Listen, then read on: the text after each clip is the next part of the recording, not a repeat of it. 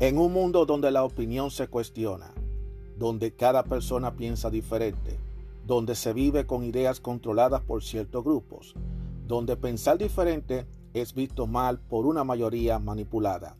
Aún existe unos cuantos de nosotros que tenemos claras nuestras ideas y que a pesar de las adversidades seguimos firmes como verdaderos guerreros y tenemos una visión abierta, una opinión a nuestra manera, una opinión abierta.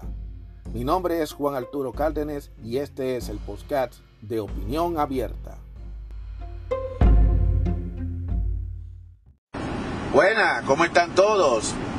Y siguiendo con el tema del viaje, lo traumático y lo estresante, o lo estresante y lo traumático de los viajes hacia la República Dominicana en diciembre, específicamente para los dominicanos. Aunque esto pudiera ser aplicar para cualquiera que viaja en diciembre.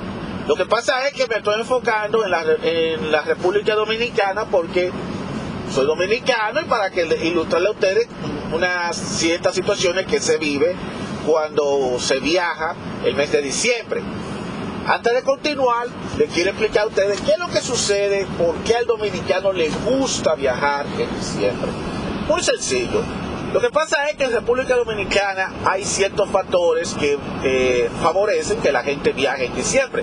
Número uno, el mes que la temperatura está mejorcita, que está mucho más, ah, más fresquecita, es el mes de entre diciembre a, hasta abril, pero específicamente en diciembre. Pesar de que República Dominicana es un país que es caluroso todo el año, en mes de diciembre existe un fresquecito que se da usualmente en la mañana o ya un poquito entrando la noche, da un poquito fresquecito. O sea, hay veces que no, baja, no baja la temperatura, yo creo, vamos a poner, no llega como a, aproximadamente como a 60, lo que hace 60 de Fahrenheit, 60, 50, 40, más o menos por ahí, no más de no menos de ahí, no menos de ahí. Entonces es un, es un momento muy apreciado para mucha gente comparado al resto del año. Por ejemplo, el verano es muy agotador porque imagínate un país soleado el año entero, el sol pica mucho más en verano que en diciembre. Otra razón por la cual a los dominicanos les gusta viajar en diciembre es porque ese es un mes muy festivo un mes donde hay muchas fiestas, las compañías, la familia tienen fiesta y todas esas cosas.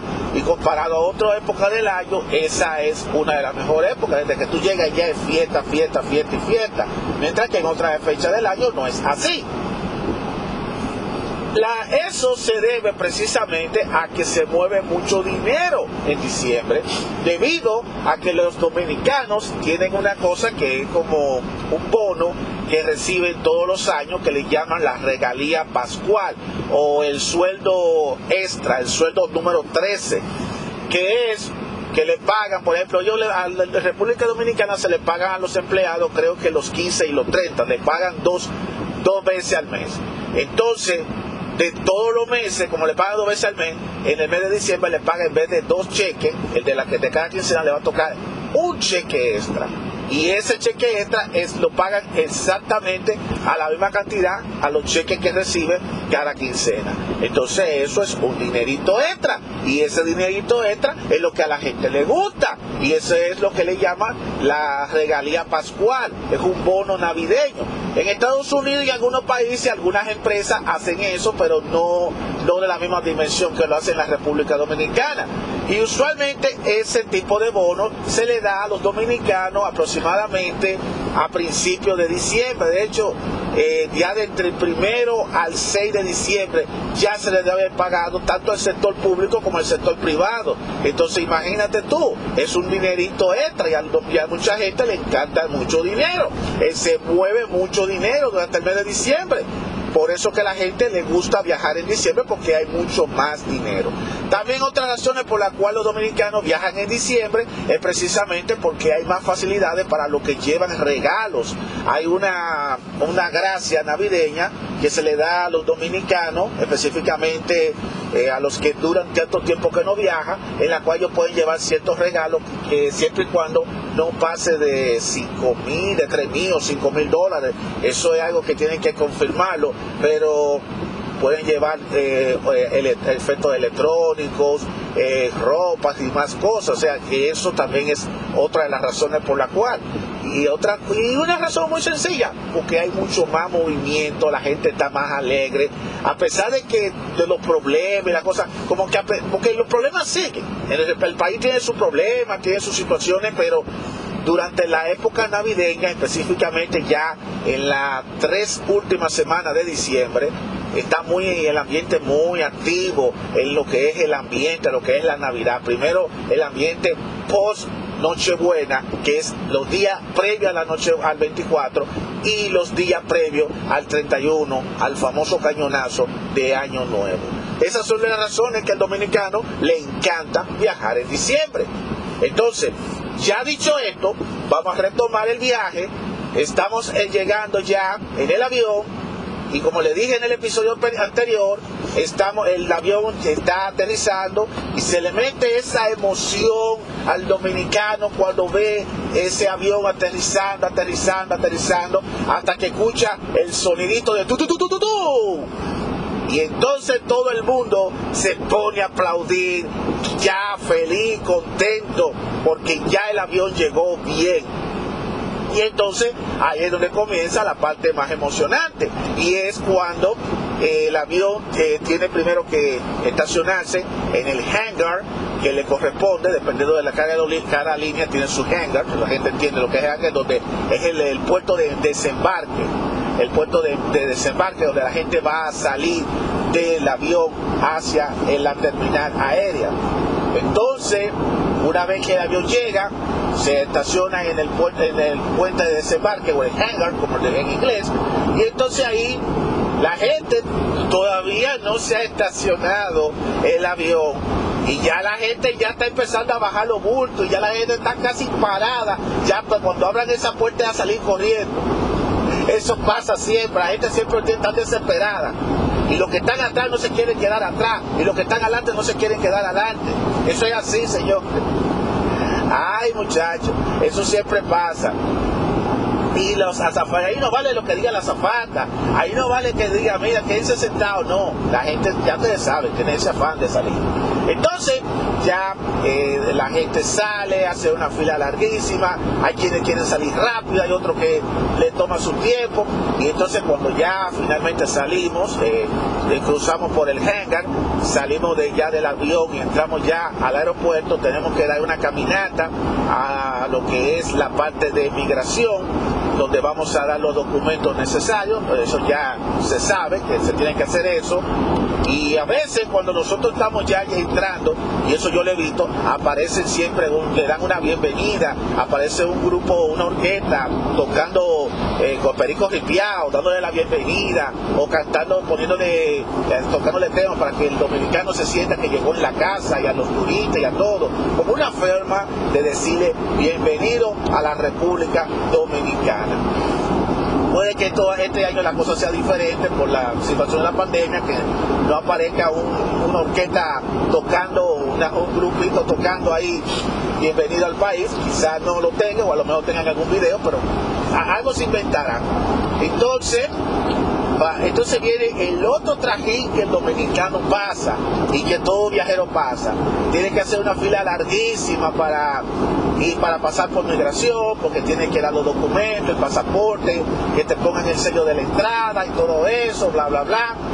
Después de ahí entonces viene el otro trajín, que es la de buscar las maletas, que es donde también se demora más tiempo, porque entonces en lo que tú te estás chequeando, la maleta ya está bajando del avión y entonces tú vas caminando, entonces vas a la sección, a una zona donde están los maleteros a recoger la maleta tuya y como son tantas y tantas y tantas maletas, eh, que buscar identificar cuál es la maleta de cada quien. Muchos dominicanos lo que hacen es que cuando viajan le ponen una soguita, le ponen algo, una etiqueta o algo para ellos para confirmar que es su maleta. Otros simplemente le ponen el sticker con el nombre de ellos para que lo encuentren entonces iba pasando la maleta. Imagínate ustedes, si son cuatro o seis maletas, tienen que buscar las cuatro y las seis maletas. A veces, las maletas a veces llegan salen primero que la persona, porque debido al tiempo que se demora buscando en lo que se chequean los papeles de inmigración, y todo eso, pues pasa. hay otras veces que no, que todavía está en tránsito, o sea, ya sea lo que sea. Entonces, una vez que ya recoja la maleta, lo monte en un carrito y después que lo monte en el carrito, eh, viene la otra parte que tiene que pasar por inmigración. Tiene que pasar por migración. Esa es la otra parte, para que lo vayan sabiendo, para que tengan ustedes más o menos una idea.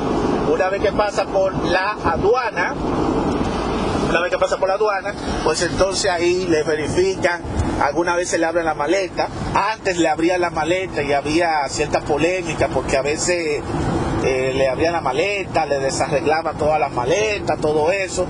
Todavía lo siguen haciendo, pero ya no con la tanta frecuencia. Lo que ellos sí te terminan confirmar que las maletas sean tuyas y que tú tengas los stickers de la aerolínea. Cuando está en el aeropuerto de embarque, porque eh, si el, embarque, el puerto de embarque es el aeropuerto de donde tú vienes de aquí. El puerto de desembarque es cuando es el aeropuerto donde el avión te deja allá para que la gente tenga una idea. Entonces, te dan unos tickets por cada maleta. Si son cuatro maletas, te tienen que dar cuatro tickets. Si son tres maletas, son tres tickets. Y si son dos maletas, son dos tickets. Entonces tienen que eh, ser, estar identificados para que la gente sepa directamente qué son las maletas de cada quien si no hay ningún problema, te dejan pasar con tu maleta. Si existe algún, alguna situación, pues entonces tienen que te abren la maleta para ver qué fue lo que traíste y asegurarte que no haya traído nada de compuesto. Eso es todo. No voy a abundar mucho sobre ese tema porque yo lo que quiero es llegar a la parte que todos queremos llegar. Y es después que ya te chequean la maleta, viene la parte más emocionante de todo el viaje. Y es cuando sale por esa puerta y ves ese reperpero de gente, ese, toda esa cantidad de personas esperando a sus, a sus seres queridos llegar y, es, y empieza a sentir ya ese calorcito, aunque el calor ya lo viene a sentir después que te desmonta del avión. Entonces, y entonces ahí viene y, trata de ubicar a la persona que te vino a recoger, que te vino a buscar. Hay algunas personas que a veces no lo van a buscar nadie, lo que hace es que llama un taxi, aparece algunos, algunos taxistas, está la gente de los que rentan auto, que alquila automóviles, está la gente de la rentar ahí para los que quieren alquilar automóvil y manejar desde ese momento. Pero la parte más emocionante es cuando van a recoger a ese familiar y hay alguien esperándolo, ya sea el papá, ya sea la mamá, ya sea el hermano. Todavía mucho mejor cuando es la pareja, cuando es la mujer esperando a su marido. Eh, como el disco, el que el famoso merengue que dice, llegó tu marido, negra, llegó tu marido. Ya, muchachos, ustedes tienen, eso es emocionante. O al revés, cuando es la mujer que llega y el hombre la está esperando.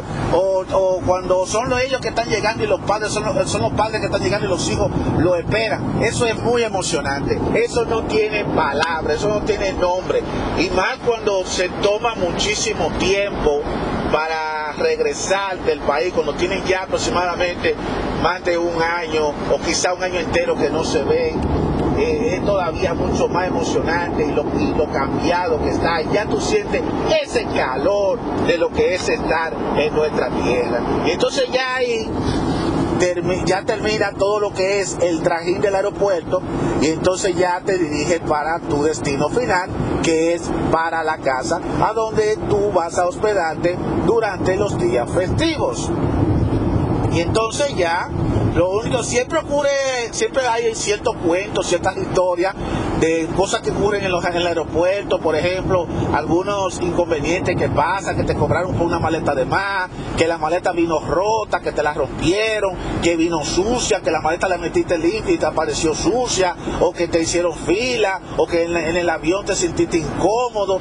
Eh, siempre aparece una historia, pero a pesar de las incomodidades y a pesar de todo, llegaste a tu país y esa es definitivamente lo más importante, llegar vivo y llegar eh, bien allá al país, porque no hay una cosa más emocionante que llegar a tu país a pasar las fiestas de Pascua y de Año Nuevo, después de tanto tiempo de estar fuera del país.